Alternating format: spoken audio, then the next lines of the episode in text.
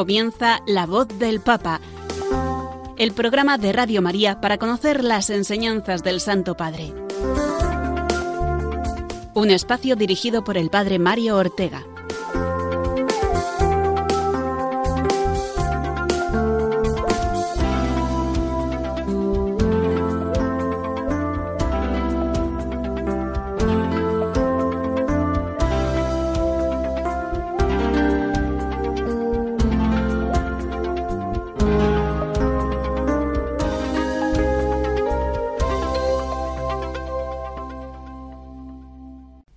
Buenos días, queridos amigos oyentes de Radio María y del programa La Voz del Papa, que nos disponemos a compartir con ustedes una semana más.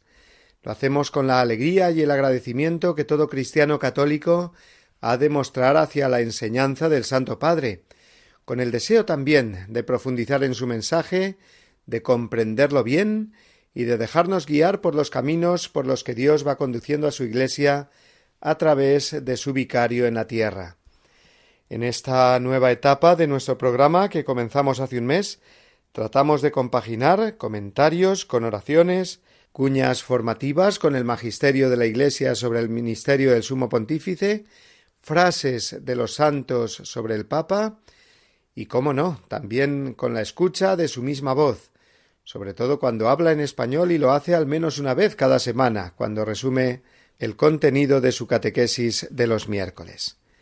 Cada semana procuro comenzar con una anécdota sobre el Papa, y hoy les cuento lo que más me llamó la atención cuando pude asistir hace cuatro años a la misa que el Papa Francisco celebraba en la Casa Santa Marta. Acudí con un reducido grupo de fieles de la parroquia en la que servía estando un servidor en Roma, y con gran emoción allí estábamos a las siete de la mañana, hora en que comenzaba la celebración, un grupo de veinticinco personas.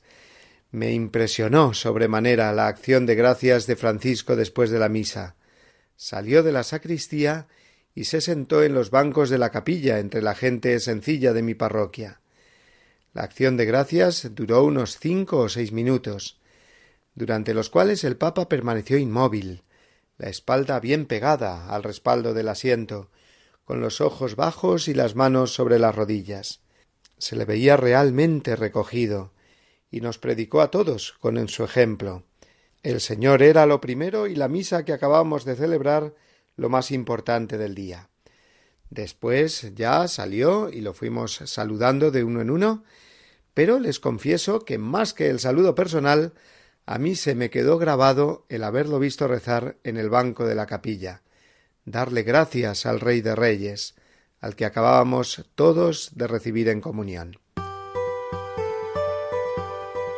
Bien, pues eh, después de esta breve anécdota vamos ya a adentrarnos en los contenidos que hemos preparado para esta mañana, contenidos que presentamos ahora a modo de sumario. Comenzaremos con el comentario a la catequesis del pasado miércoles, en la que el Papa Francisco continuó con la carta a los Gálatas, esta vez hablándonos de los frutos del Espíritu Santo. Después conoceremos las palabras que dirigió antes del rezo del Ángelus, Ángelus por partida doble esta semana, porque no solo fue el domingo, sino también el que dirigió ayer Solemnidad de Todos los Santos. Y por último, en la parte que dedicamos a comentar un documento del Papa, Hoy haremos un paréntesis en el comentario que venimos haciendo de la encíclica Lumen Fidei, ya que recién celebrado el Día de Todos los Santos, parece más oportuno recordar la exhortación que el Papa Francisco escribió sobre la santidad, la exhortación Gaudete et Exultate. Pero antes vamos a empezar rezando, rezando por el Papa, que es lo que nos pide constantemente él que hagamos y para ello escuchamos y compartimos la siguiente oración.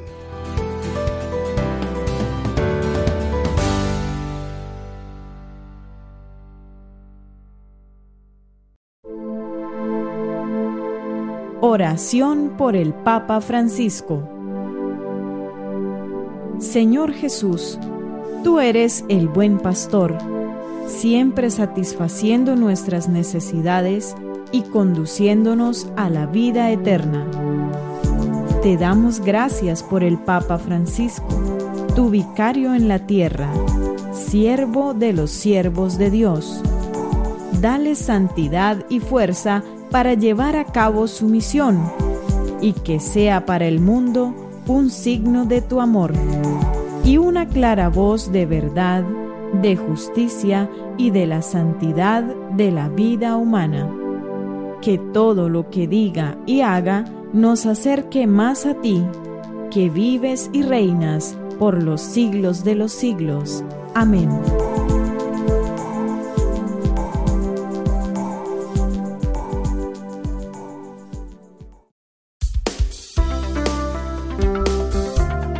La voz del Papa, el programa de Radio María que te ofrece la enseñanza y la actualidad del Santo Padre.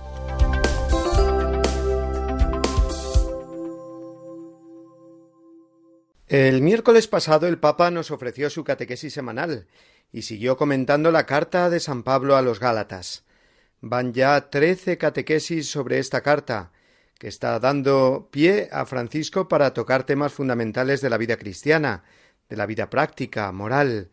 Concretamente nos habló esta vez de los frutos del Espíritu Santo que se describen en el capítulo cinco de Gálatas.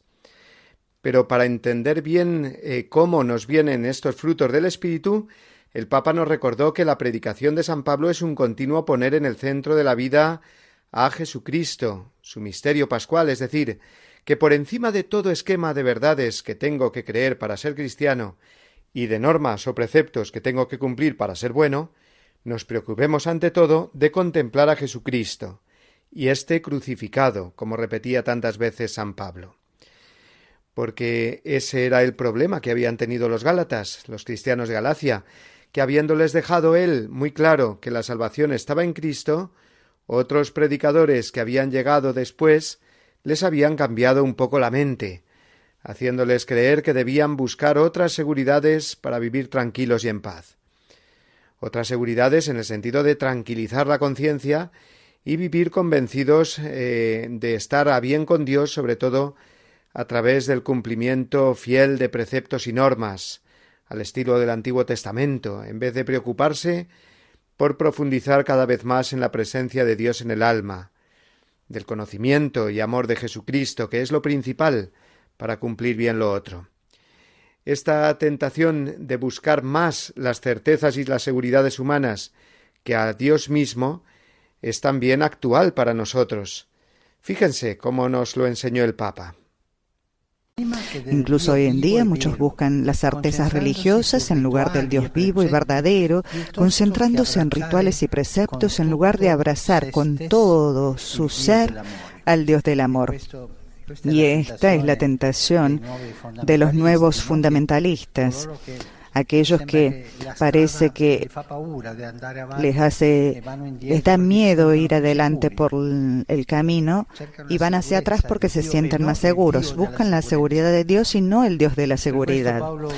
Por eso Pablo pide a los Gálatas que vuelvan a lo esencial, volver a Dios, a lo esencial, no a las seguridades de Dios, a lo esencial, a Dios que nos da la vida en Cristo crucificado.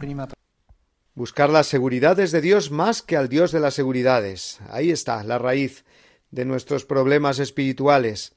Por eso San Pablo insiste tanto en contemplar a Cristo, vivir identificado con Él, con su muerte y resurrección. Es precisamente en la carta a los Gálatas donde aparece esa famosísima afirmación suya Estoy crucificado con Cristo, vivo yo, pero no soy yo, es Cristo el que vive en mí. Si nosotros perdemos el hilo de la vida espiritual, dijo textualmente el Papa, si mil problemas y pensamientos nos acosan, hagamos nuestros los consejos de Pablo. Pongámonos ante Cristo crucificado, partamos de nuevo de él. Tomemos el crucifijo entre las manos, apretémoslo sobre el corazón o detengámonos en la adoración ante la Eucaristía, donde Jesús es el pan partido por nosotros, el crucificado resucitado, el poder de Dios que derrama su amor en nuestros corazones. Hasta aquí las palabras del Papa. Por tanto, poner a Jesús en el centro de nuestra vida, pero de verdad. Y de verdad es cuando nos situamos delante de Cristo crucificado y tratamos de comprender ahí nuestra vida y nuestros problemas. Así damos, dijo el Papa, un paso más, porque nos preguntamos entonces ¿qué es lo que ocurre cuando nos encontramos delante de Cristo crucificado en la oración? Pues que es en ese momento, bajo la cruz del Viernes Santo de la vida, donde Jesús nos da su espíritu. Así llegó el Papa al tema que quería tratar principalmente en esta catequesis, los frutos del Espíritu Santo, que son los que se obtienen de una vida auténticamente cristiana, una vida espiritual en el sentido más profundo y teológico, es decir, una vida guiada y fructificada por el Espíritu. Escuchemos de nuevo al Papa. Y el Espíritu que brota de la Pascua de Jesús es el principio de la vida espiritual. Es Él quien cambia el corazón, no nuestras obras. Es Él quien cambia el corazón. No las cosas que nosotros hacemos, sino la acción del Espíritu Santo en nosotros cambia el corazón. Es Él quien guía a la iglesia. Y nosotros estamos llamados a obedecer su acción que va donde y como Él quiere. La vida en el Espíritu Santo, el que Jesús nos dio, es una completa novedad. No necesitamos otras seguridades humanas que vienen del mero cumplimiento de preceptos o tradiciones.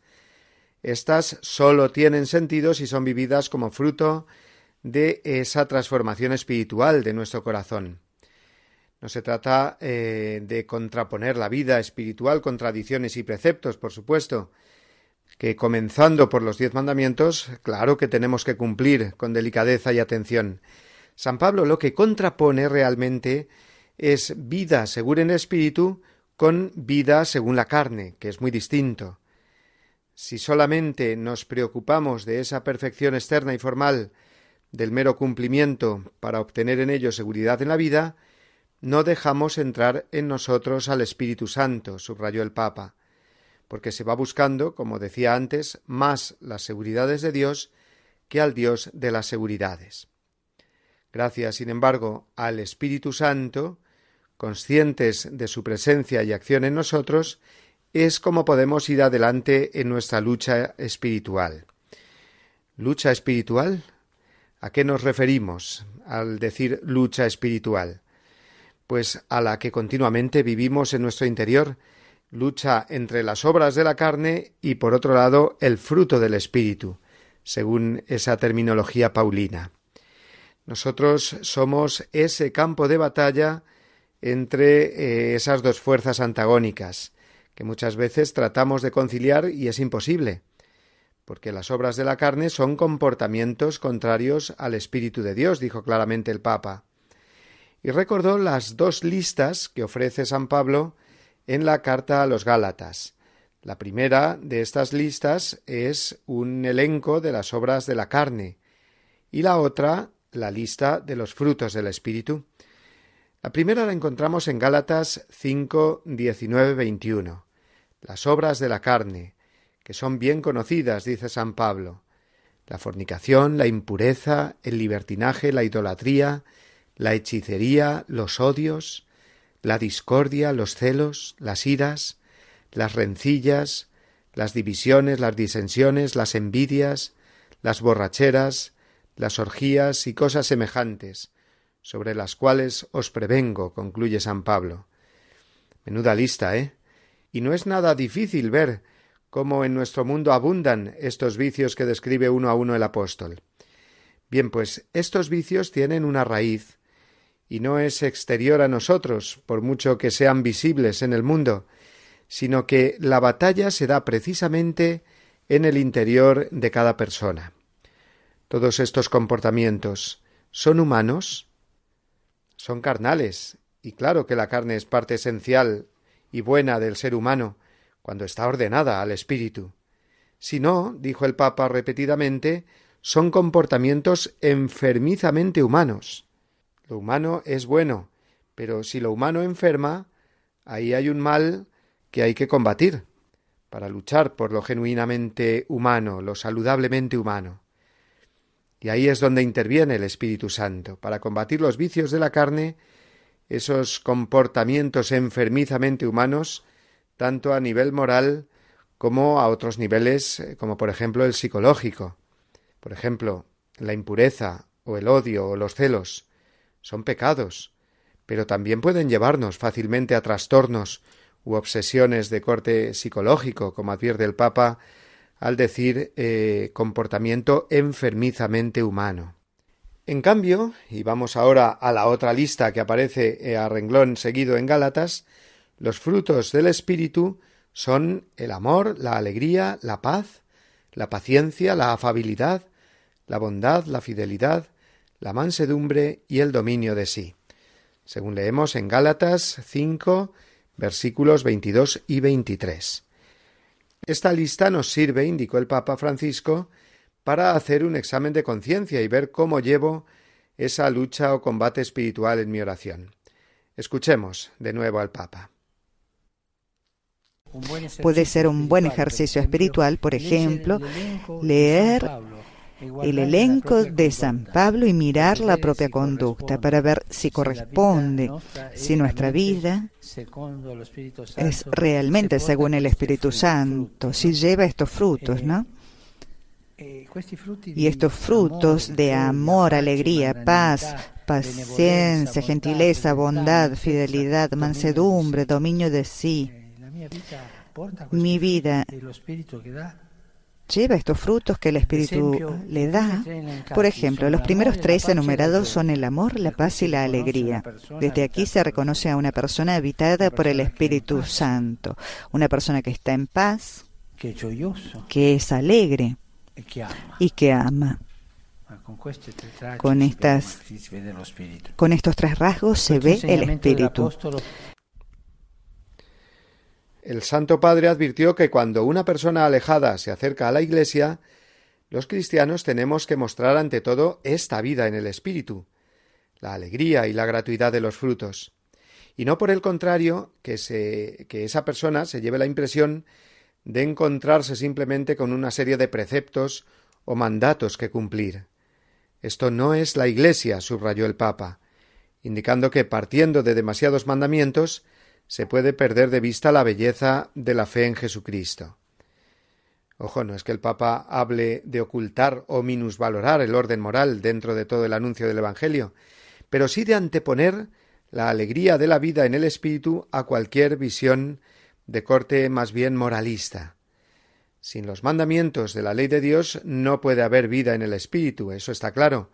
Pero es que, al contrario, menos aún, sin la vida según el espíritu, no se pueden vivir los mandamientos de modo auténticamente cristiano, es decir, como obras de amor a Dios y al prójimo. Igualmente, el Papa se refirió a esa impresión que pueden llevarse algunas personas al pedir los sacramentos y encontrarse con una atención demasiado centrada en la burocracia, como reduciendo el sacramento por ejemplo, el matrimonio, con todo el trámite de documentación eh, necesaria que conlleva, de reducirlo, digo, simplemente a un mero cumplimiento de unos trámites. De nuevo, el Papa no se puede estar refiriendo a esos trámites muy bien prescritos por el derecho canónico y que están establecidos en la misma Iglesia por medio de los sumos pontífices, precisamente, sino al hecho de no presentarlos desde la caridad y la cercanía personal, y dar la impresión a veces de parecerse más a asuntos de oficina más que a unos trámites sacramentales. En fin, son cosas muy prácticas y útiles para mostrar al hombre de hoy esa vida auténtica de discípulo de Cristo que vive en el Espíritu. Fue el propósito de esta última catequesis del Papa que él mismo, al final de ella, resumió en español en las ideas que ahora escuchamos. Queridos hermanos y hermanas, en esta catequesis reflexionamos sobre la centralidad en la predicación de Pablo del misterio de Cristo, de su muerte y de su resurrección. El apóstol exhorta a los Gálatas a no perder de vista a Jesús en la cruz y a que esta imagen se haga vida en ellos hasta identificarse con Él. Es un llamado que nosotros debemos acoger, abrazando la cruz de Cristo y adorándolo en la Eucaristía, donde lo contemplamos muerto y resucitado, entregado por nosotros para darnos la vida verdadera. En esa oración recibiremos el mismo don que Jesús entregó en la cruz, el Espíritu Santo.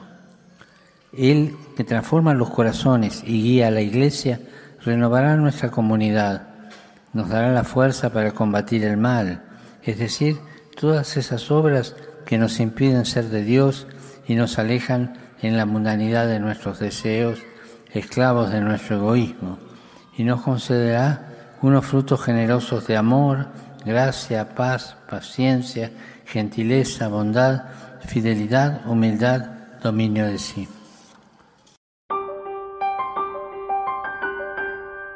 Y después de este resumen, ya en los saludos a los peregrinos españoles presentes, el Papa Francisco eh, nos mandó deberes, es decir, nos propuso un sencillo ejercicio para nuestro provecho espiritual a partir mm, del tema tratado en la carta a los Gálatas. Lo escuchamos a él para terminar nuestro comentario a la catequesis de los miércoles, que constituye la primera parte de nuestro programa.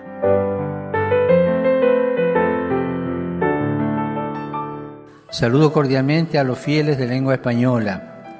Los animo a hacer este pequeño ejercicio. Relean la lista de los frutos del Espíritu Santo que encontramos en Gálatas capítulo 5, versículos 22 y 23. Capítulo 5, versículos 22 y 23. Vean si se corresponden con la propia existencia de cada uno, es decir, si nuestra vida se dejó configurar con Cristo al que contemplamos muerto y resucitado en la imagen de la cruz y en el misterio de la Eucaristía. Si nuestra vida se ha dejado transformar por el Espíritu para ser ella misma una Eucaristía, don y acción de gracia para gloria de Dios y salvación de la gente.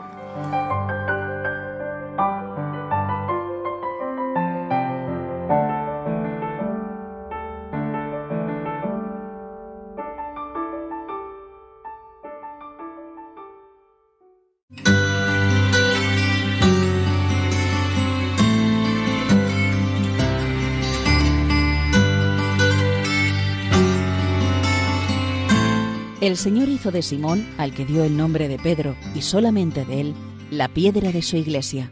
Le entregó las llaves de ella, lo instituyó pastor de todo el rebaño. Consta que también el colegio de los apóstoles, unido a su cabeza, recibió la función de atar y desatar dada a Pedro. Este oficio pastoral de Pedro y de los demás apóstoles pertenece a los cimientos de la Iglesia.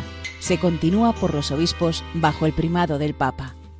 Catecismo de la Iglesia Católica, número 881.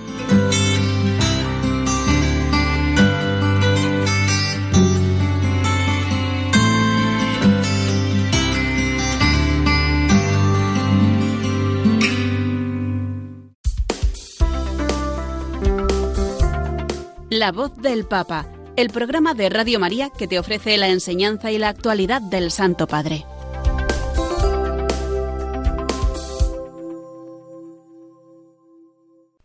El domingo el Papa volvió a dirigirse a los fieles en su segunda intervención pública ordinaria de cada semana, la que tiene lugar en la Plaza de San Pedro con ocasión del rezo del Ángelus al mediodía. Es una cita normal cada domingo que podemos seguir aquí en las ondas de Radio María en directo. Comentó el Evangelio del día.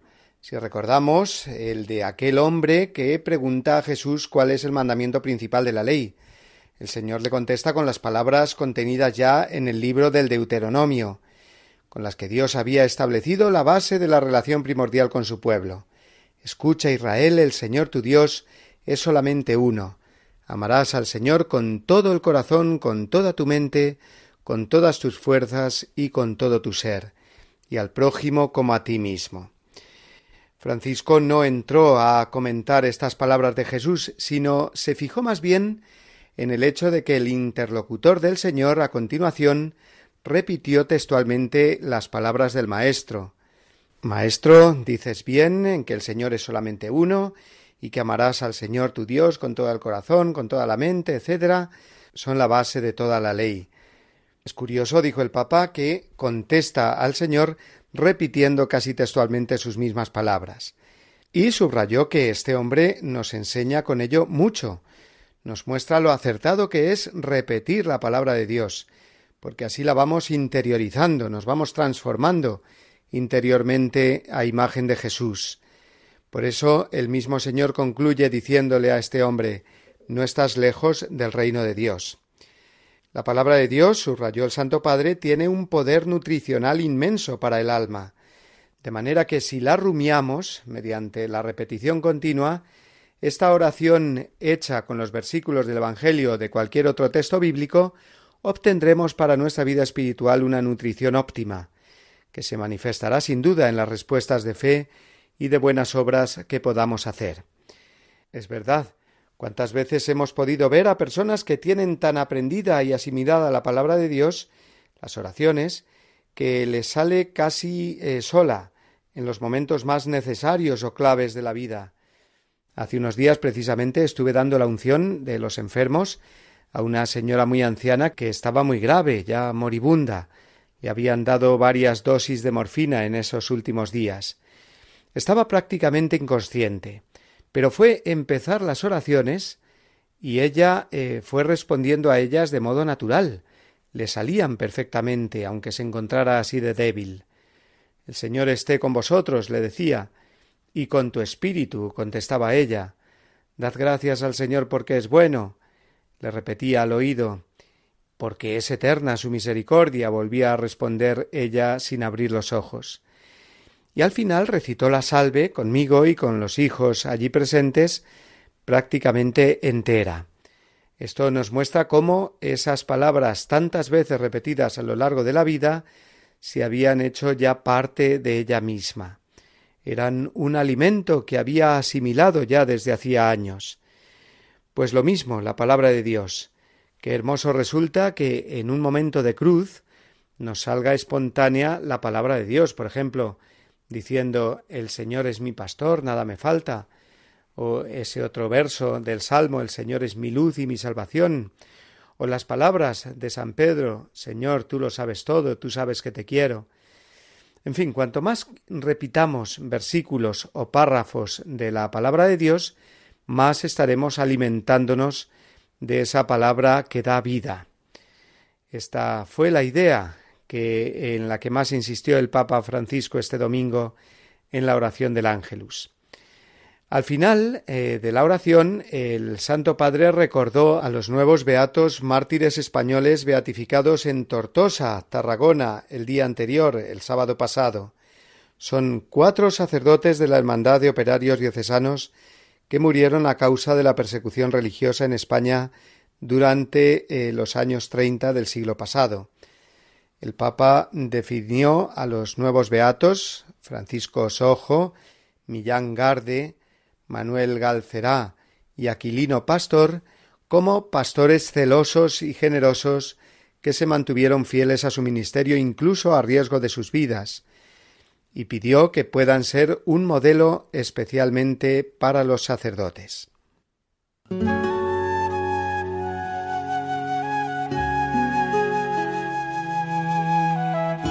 Pues bien, con este recuerdo de los mártires, y con este canto que suena ya de fondo, nos ayuda ahora a quedarnos con la enseñanza del Papa de que la palabra de Dios es palabra de vida, palabra que nos da vida en la medida en que la repetimos y conseguimos que haga cuerpo en nosotros.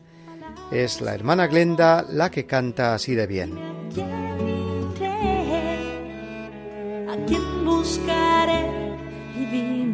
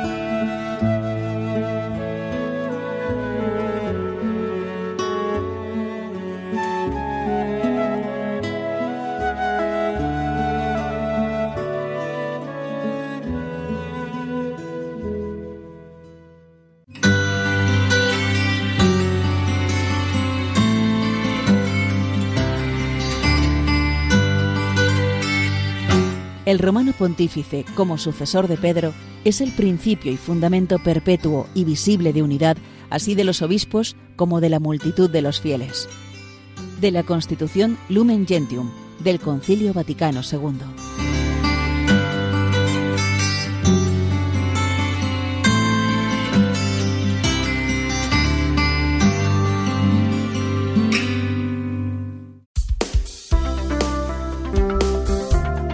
La voz del Papa, el programa de Radio María que te ofrece la enseñanza y la actualidad del Santo Padre.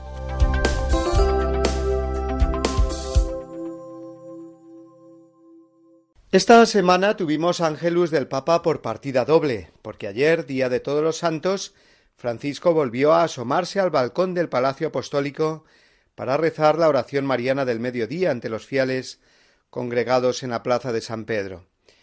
Había muchos menos fieles que el día anterior, porque el domingo ya se sabe que el Papa siempre sale a rezar el Ángelus, mientras que cuando lo hace también en las solemnidades que caen entre semana, el hecho pasa más desapercibido a la atención de los peregrinos en Roma. El caso es que pudimos escuchar de nuevo la enseñanza del Papa, su explicación eh, del Evangelio y de la fiesta de todos los santos. El Evangelio era el de las bienaventuranzas, que Francisco recordó que es eh, la descripción del camino de la santidad. Las ocho bienaventuranzas nos describen cómo llegar a alcanzar el reino de Dios y la felicidad, por la pobreza de espíritu, la mansedumbre, la compasión, la misericordia, la justicia y la paz. El Santo Padre distinguió dos elementos en el estilo de vida basado en las bienaventuranzas. Uno, la alegría y dos, la profecía. La alegría porque la palabra con que comienzan cada una de las bienaventuranzas es precisamente bienaventurados, que quiere decir felices, dichosos. Luego, mm, Dios lo que quiere es nuestra alegría, una vida plenamente feliz, inaudita, dijo el Papa, o sea, desconocida en este mundo.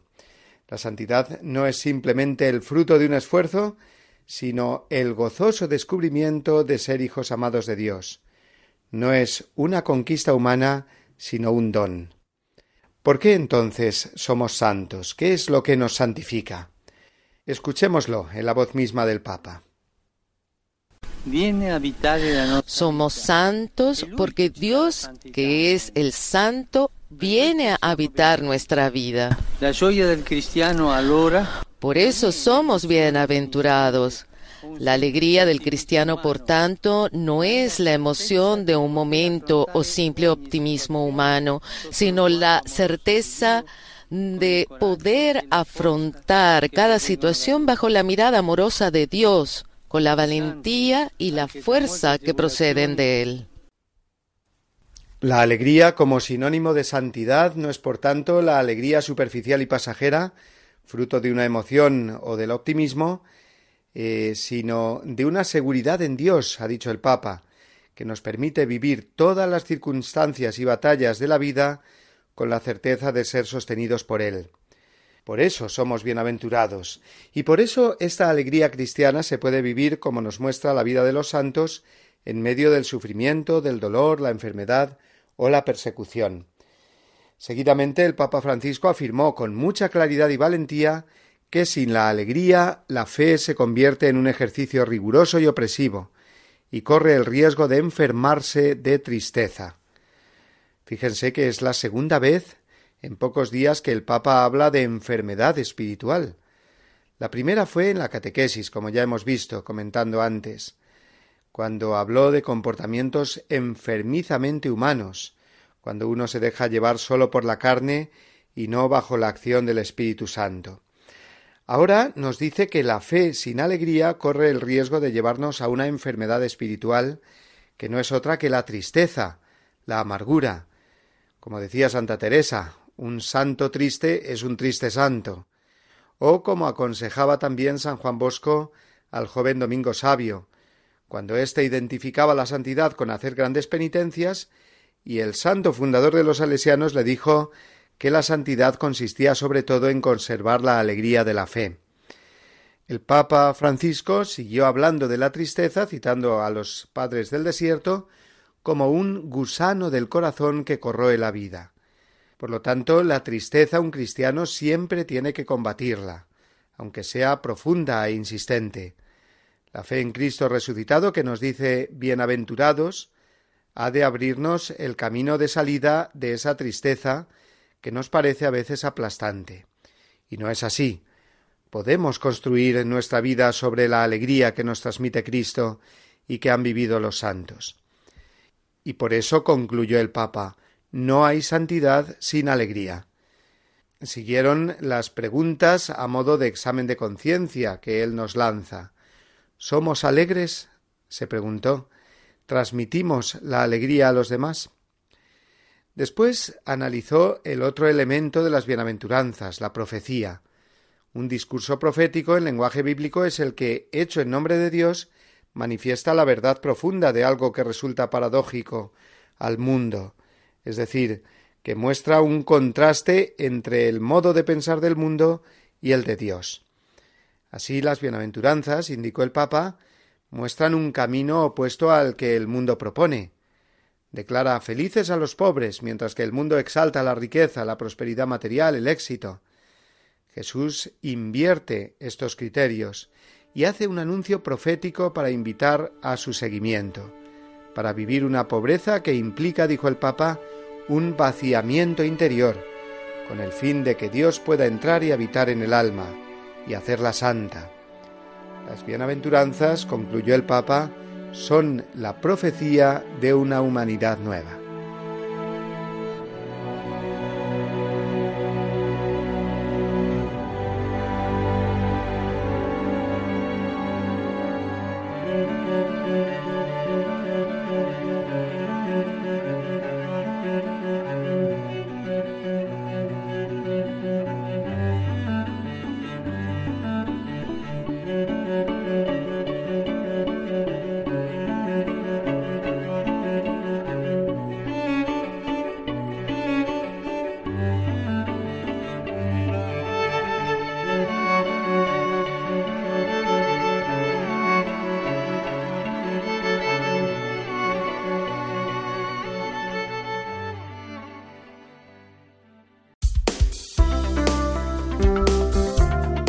La voz del Papa, el programa de Radio María que te ofrece la enseñanza y la actualidad del Santo Padre.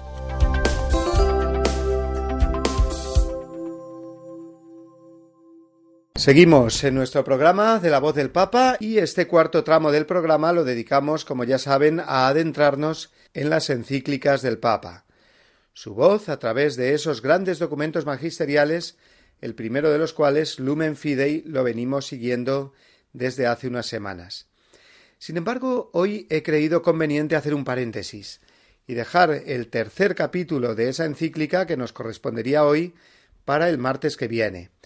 ¿Por qué? Porque aprovechando que el Papa habló, como ya hemos escuchado, sobre la santidad y la alegría, vamos a recordar que el Papa Francisco tiene un gran documento precisamente dedicado por entero al tema de la santidad. Se trata de la exhortación apostólica Gaudete et Exultate, que publicó hace ya tres años, como recordarán, y que fue un documento muy bien acogido, muy sencillo y profundo, que nos hace una presentación de la llamada a la santidad en el contexto de nuestro mundo actual. Quisiera recordar hoy este documento eh, puesto que ayer mismo celebramos la fiesta de todos los santos.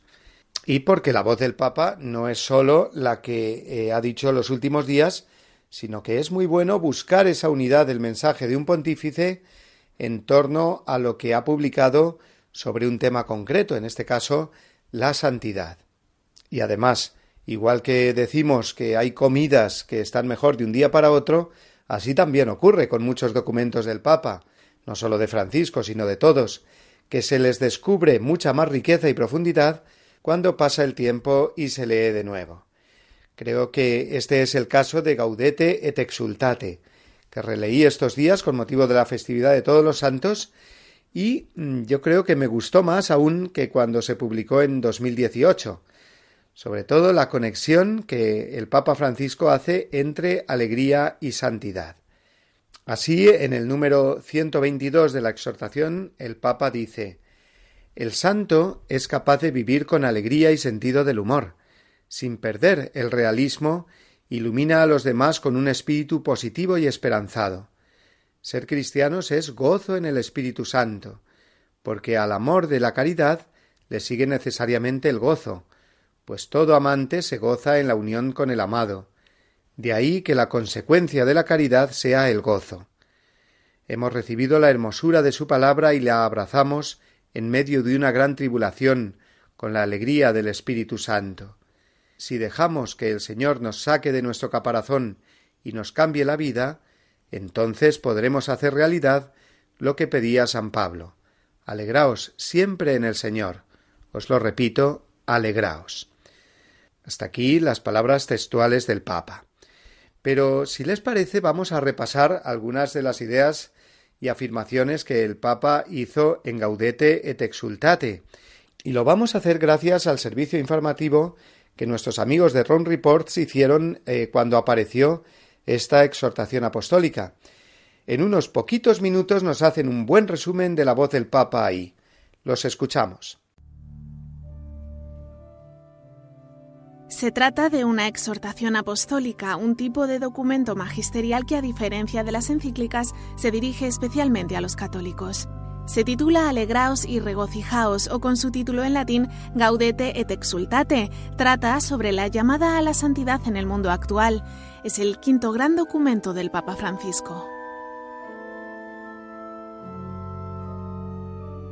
La gran novedad es el tema, recordar que los católicos pueden y deben aspirar a ser santos. El Papa explica que quiere hacer resonar una vez más el llamado a la santidad, procurando encarnarlo en el contexto actual, con sus riesgos, desafíos y oportunidades. Con este documento, Francisco recoge toda la tradición de nuevas instituciones que surgieron en el siglo XX y que reconoció el Concilio Vaticano II y da un paso más explicando cómo vivir la propuesta cristiana en el contexto actual. Dice que para ser santos no es necesario ser obispos, sacerdotes, religiosas o religiosos. Todos estamos llamados a ser santos, viviendo con amor y ofreciendo el propio testimonio en las ocupaciones de cada día, allí donde cada uno se encuentra. Recuerda que cada uno tiene su propio camino de santidad para sacar a la luz lo mejor de sí y no hay que desgastarse intentando imitar algo que ha sido pensado para otros. Francisco propone mirar a los santos de la puerta de al lado, por ejemplo, los padres y madres que crían con tanto amor a sus hijos, hombres y mujeres que trabajan para llevar el pan a su casa, enfermos o religiosas ancianas que siguen sonriendo.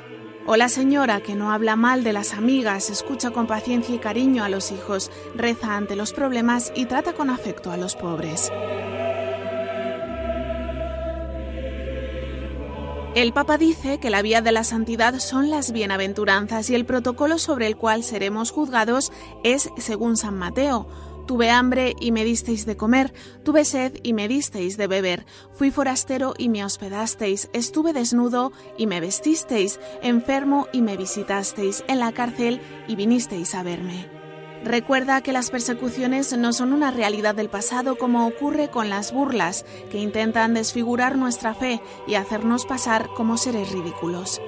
Avisa del peligro de quedarse con las exigencias del Evangelio sin vivir una relación personal con Dios y convertir el cristianismo en una especie de ONG, como también de sospechar del compromiso social de los demás, considerándolo algo superficial, mundano, secularista, comunista, populista, como si solo interesara una determinada ética o defender una causa. El Papa cierra el documento proponiendo cinco manifestaciones del amor a Dios y al prójimo. Se trata de aguante, paciencia y mansedumbre. Por ejemplo, lamenta que los cristianos usen violencia verbal en Internet o que en medios se difame y se calumnie. Alegría y sentido del humor, audacia y fervor, contar con los demás en oración constante. En el último capítulo recuerda explícitamente que el diablo existe y que es algo más que un mito. No pensemos que es un mito, una representación, un símbolo, una figura o una idea. Ese engaño nos lleva a bajar los brazos, a descuidarnos y a quedar más expuestos. Él no necesita poseernos, nos envenena con el odio, con la tristeza, con la envidia, con los vicios, y así, mientras nosotros bajamos la guardia, Él aprovecha para destruir nuestra vida, nuestras familias y nuestras comunidades, porque como león rugiente ronda buscando a quien devorar. Concluye recordando que con la santidad está en juego el sentido de la vida ante Dios, que me conoce y me ama, el verdadero para qué de mi existencia que nadie conoce mejor que Él.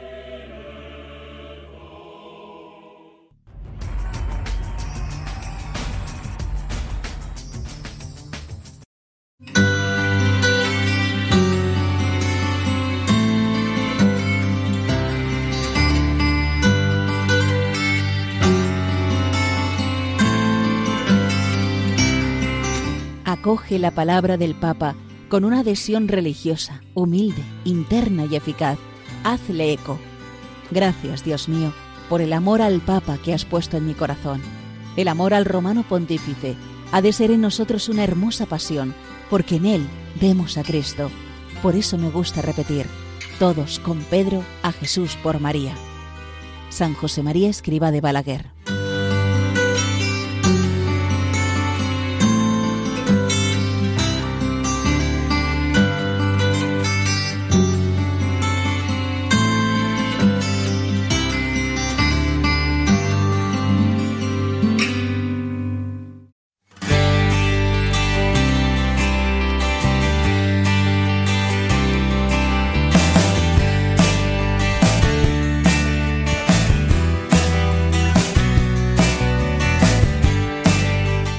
El recuerdo de la exhortación Gaudete et Exultate sobre la santidad, nos vamos acercando ya al final de nuestro programa de hoy, amigos.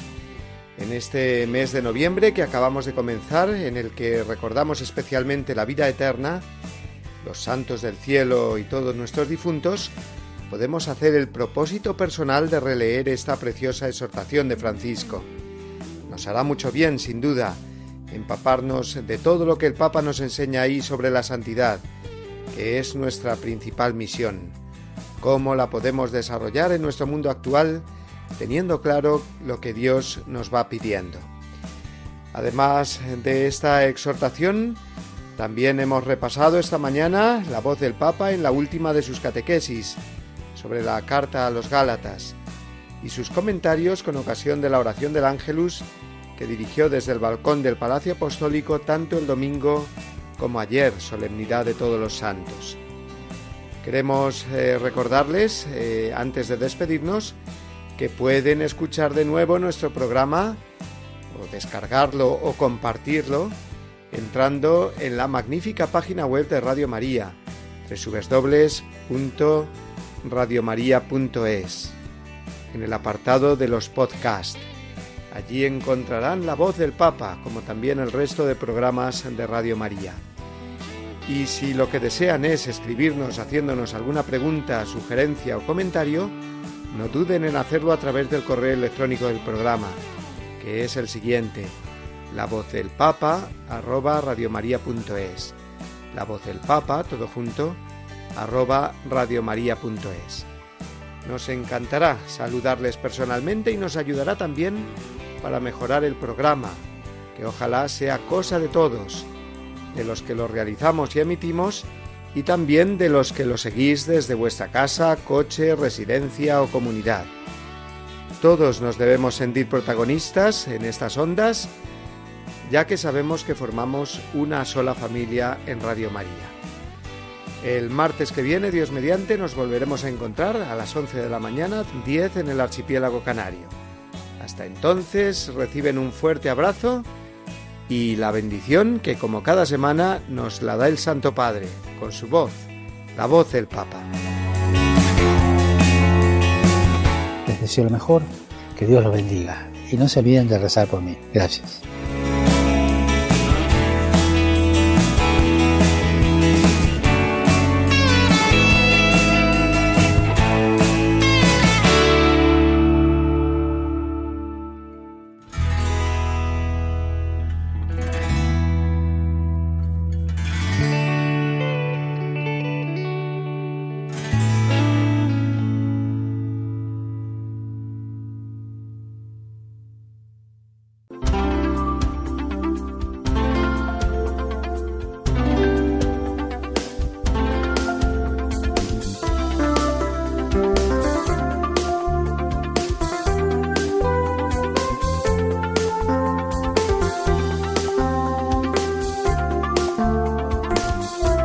Han escuchado La voz del Papa, el programa de Radio María para conocer las enseñanzas del Santo Padre.